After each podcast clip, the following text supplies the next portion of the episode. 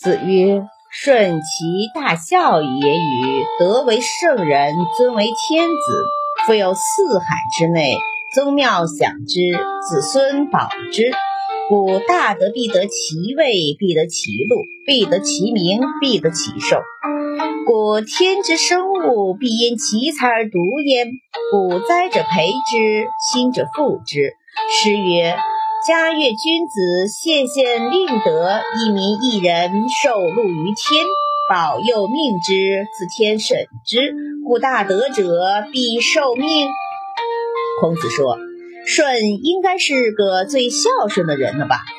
他在德行方面可以称之为圣人，从地位上来讲，也是尊贵的天子。就财富来说，他拥有整个天下。”他在宗教里享受着人民的祭拜，子子孙孙都夸赞他的功业，所以品德高尚的人必定能够得到他想要的地位，必定可以得到他应该享有的财富，同时还能够得到他应得的名声，以及他应得的长寿。